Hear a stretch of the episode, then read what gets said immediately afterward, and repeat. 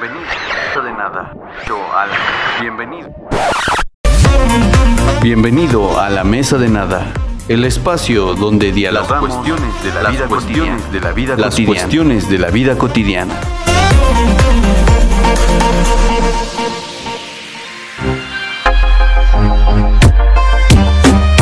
¿Qué tal amigos? Sean bienvenidos a esto que se llama La Mesa de Nada. Yo soy su anfitrión Raúl Anduaga, sí como no.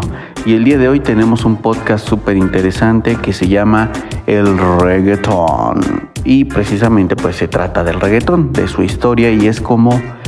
Y bueno, su historia cómo es que se consolidó como uno de los géneros más escuchados al menos en el continente americano y latinoamericano y también pues en España.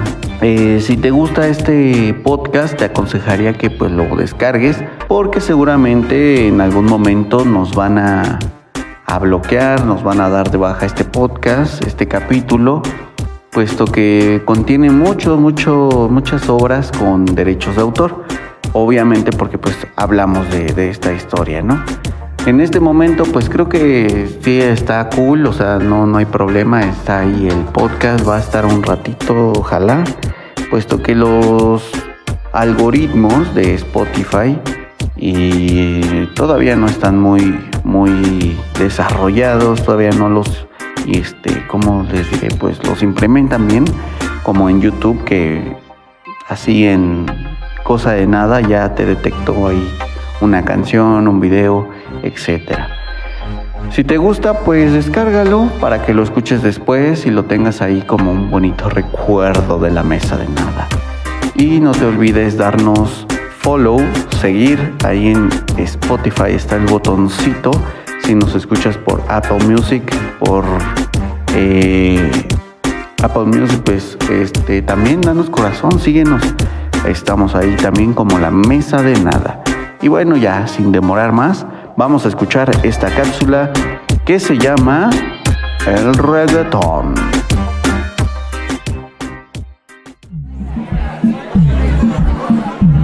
Ya se te antojó, ¿verdad? ¿Quieres perrear hasta romper el piso y llegar al inframundo? ¿O me equivoco? El reggaetón, el amado y tan odiado reggaetón, tan controversial como una vez lo fue el rock. ¿Qué? ¿Cómo te atreves a comparar al rock con eso? Eso ni siquiera es música. Ok, pero ¿por qué no te gusta el reggaetón? Porque todos usan autotune, es misógeno y todo el tiempo y todas las canciones tienen ese ritmo. Un momento, un momento. Este género musical es odiado y amado por muchos otros y se ha convertido en uno de los géneros musicales más escuchados en América Latina. Pero, ¿cómo pasó esto? Nuestro amigo rockero ya nos dio sus razones del por qué lo detesta, pero no todos piensan igual. Las opiniones son encontradas. Se resumen en estas dos posturas. Las personas que no les gusta, por razones similares a las que nos dio en un inicio nuestro amigo rockero, y los que sí gustan del reggaetón porque es un género nuevo, fresco, perfecto para perrear y armar una fiesta épica. Y creo que este segundo grupo es mayoría, ya que en Spotify los primeros cinco lugares dentro del top 50 en países de Latinoamérica y España se encuentran canciones de reggaetón. El reggaetón predomina, como dirían los reggaetoneros, Ya tú sabes. Boom. pero ¿a qué se debe ese éxito? Si hace un par de décadas era un género musical para gente de los barrios bajos. Obvio que a Santi no le gustaba eso. Pero hoy en día es la música que se escucha a todas horas, por todos. Hasta a Santi le gusta perrear. Huevos, papi. Así como muchos artistas que hacían pop o algún otro género se han sumado con temas de perreo o han hecho alguna colaboración con los más grandes exponentes de este género. Para dar algunos ejemplos, está Gloria Estefan junto a Wisin y Yandel con el tema de No llores. Igualmente, Wisin y Yandel se juntó con 50 Cent hicieron el tema Mujeres en el Club. Mana con Nicky Jam hicieron una especie de remix de su tema De pies a la cabeza. Snoop Dogg y Daddy Yankee hicieron un temazo que se llama Gangsta Song. Katy Perry nuevamente con Daddy Yankee en el remix del tema Con Calma. Y esto solo por dar algunos ejemplos, sin mencionar a los que cambiaron de pop o balada para convertirse en reggaetoneros. Bueno, ahora vamos con un poco de historia y desmenuce para entender de dónde vino todo esto y por qué el reggaetón se ha convertido en un monstruo de la música que se comió a los demás géneros. Existe un género musical que se llama reggae, que proviene de Jamaica. Jamaica fue una colonia británica, por lo tanto hablaban en inglés y cantaban en inglés. El reggae se transformó en otro género musical que se llama dancehall. Este cambio ocurre con la aparición de los sistemas de audio. Lo más parecido para nosotros los mexicanos serían los sonideros. Aniversario Metrópolis. Ahora, con los sistemas de sonido ya no era necesario llevar a todo un grupo de músicos para tocar. Basta con unos parlantes, amplificador, tornamesas y un micrófono para armar una buena party. Obvio, unos vinilos, ¿no? La tecnología trajo nuevos elementos a la música. Las cosas comenzaron a cambiar no solo en la música, también en el negocio. Nació el dancehall jamaiquino, criticado por sus letras explícitas, su alto contenido sexual y la homofobia.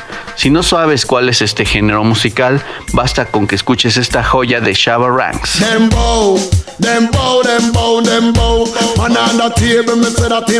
Precisamente esta canción hace mención al dembow que tiempo después escucharíamos en muchas rolas de reggaeton, pero en ese momento la palabra solo era un canto homofóbico, que significa dem, que es la traducción de ellos, bow, que es arco y como rainbow, y algo que es un arco obviamente no está derecho, está chueco, y normalmente lo derecho lo asociamos a lo normal y lo que no está derecho a lo anormal, o sea que para ellos los anormales eran los homosexuales. Después esa palabra cambiaría de significado. Y tal vez ya escuchaste un poco de reggaetón en esa canción, pero por sorprendente que sea, eso se llama dancehall, porque en ese preciso momento de la historia no sabían nada del reggaetón ni se les había cruzado por la mente el nombre y tampoco tenían ni siquiera los elementos que hoy en día tiene el reggaetón. El dancehall se canta con el vocabulario del barrio inglés con un tipo de jerga de la calle. El mundo siguió girando hasta que los panameños decidieron que iban a hacer sus propias canciones con este estilo. Eso dio nacimiento a artistas como El General. Te pongo un poquito de una canción que estoy seguro que escuchaste en tu infancia al menos si naciste en los 90. Entonces, a partir de este punto, todo se empieza a salir de control. Mientras en Panamá cantaban los primeros temazos de dancehall en español, en Puerto Rico traían otra onda. Ellos traían la onda hip hop, rap, influenciadas por Estados Unidos de América. Recordemos que Puerto Rico es uno de los estados libres de los Estados Unidos de América, aunque suene contradictorio. Pero un buen día alguien de Puerto Rico escuchó el ritmo que cantaban los panameños y le gustó.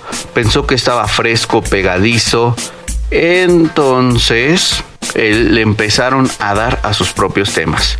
Aunque las canciones eran un poco andróginas, tenían el comienzo una base de hip hop, pero a la mitad cambiaba a dancehall, el famoso dembow, el tumpa tumpa. Esta música estaba enfocada a los jóvenes y se tocaba en la clandestinidad. Para esos tiempos se le conocía el famoso underground. Tenía propiedades del dancehall original, alto contenido sexual y explícito, el ritmo, los sonidos. También tenía elementos del hip hop como los raperos, las letras contaban cosas que pasaban en el gueto, además el cantante o rapero adoptaba esta figura de Don Juan, padrote rey millonario, sacaban el bling bling. Tego Calderón fue uno de los artistas que arrasaron en popularidad dentro de la isla y colocaron el género en el gusto de la gente. Sus canciones tenían sonidos de percusiones de salsa, más tropicalosos. Reinventó el sonido, pero el que lanzó el reggaetón para el mundo fue Daddy Yankee con su popular canción La Gasolina. También ayudó una controversia con la senadora Belda González, que puso las miradas de los medios en el género. Para resumir esa polémica, los tabloides amarillistas dijeron que la senadora quería prohibir el reggaetón, aunque en realidad quería cambiar o censurar un poco más las letras, y el famoso perreo le parecía bastante grotesco. Para este punto ya estaba la cosa muy popular en la isla. Las productoras ya tenían los ojos brillando porque sabían que podían sacarle plata a este movimiento. Después del fenómeno de la gasolina, las disqueras tenían claro que este era un yacimiento de dinerito, plata, plata y más plata. Como diría el gran filósofo, dinero, dinero. Dinero, dinero, dinero, dinero, dinero, dinero, aprende algo, dinero. Poco a poco el reggaetón fue tomando fuerza y popularidad, hasta contagiar a casi toda América. junto con España. Su beat adictivo puso a perrear a todos. Este ritmo es sumamente antaño, proviene de África, tal vez por eso es tan adictivo. Lo traemos en el ADN, hasta tu amigo el rockero empedernido lo trae.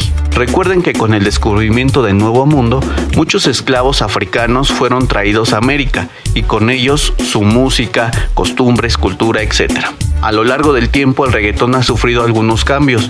En un principio era hip hop más reggaetón, después puro perreque, tenía un tempo de 110 BPMs, tenía un poco de sonido maleantoso, más duro, después se agregaron los sonidos tropicales, caribeños, seguido las voces cambiaron de ser rap a ser más melodiosas, se comenzaron a editar un poco más, agregando el autotune y otros programas que corrigen la voz.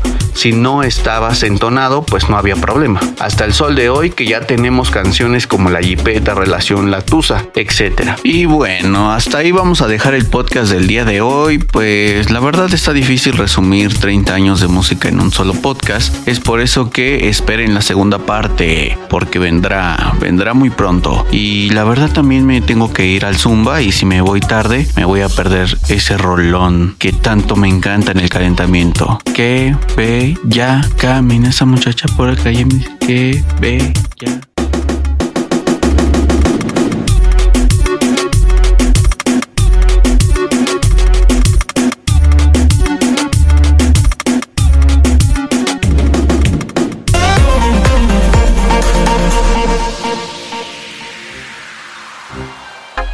Ahí está amigos, la cápsula, primera parte. ¿eh? Esta es la primera parte amigos, porque la verdad está difícil que se resuman 30 años de música en un podcast. O sea, es una cosa que sí está bien tremenda. Y también pues si ustedes se pueden dar cuenta, si ustedes se pueden dar cuenta, Omitimos algunos datos como las fechas, este, nos saltamos nombres, por ejemplo, ahí ya no hablamos de DJ Playero, que Luyal, que fulano, que sutano, porque la verdad es extensísimo. Cuando llega el, género, el dancehall, el reggae, también se le conocía como el reggae en español, eh, a Puerto Rico y empiezan a hacer su onda underground. Eh, después de eso, pues sí ocurren varias cosas, y, pero lo quisimos resumir ahí bastante para pues darle caña ya al otro otro episodio del podcast que trata de, o sea, ya vimos como esta historia del reggaetón, ahora sigue como analizarlo desde el punto, ¿cómo les diré? Pues desde el punto económico, desde el punto como social, de este lado, ¿no? Eso vendrá en el segundo podcast, quédate porque también es importante, es importante esto, nos va a decir por qué el reggaetón hoy se ha consolidado así y está bien fuerte Mavi, está bien fuerte, ya tú sabes. Y pues nada, danos seguir ahí en el podcast del reggaeton. Y vamos a traer, vamos a traer este, este podcast ya pronto, pronto. Sé que nunca cumplo con las fechas que les prometo, pero estaremos de regreso aquí en la mesa de nada. Y amigos, em, viene el segundo, la segunda parte del podcast del reggaetón y tal vez pues me tarde un poco en subir otro podcast, pero eso no significa que nos iremos de la mesa de nada. Aquí seguiremos dándoles de qué hablar, de qué discutir y obviamente ya saben, esto es la mesa de nada y yo soy su anfitrión Raúl Anduaga. ¿Cómo no? Síguenos, dale follow, mucho amor y esto fue todo. Me despido.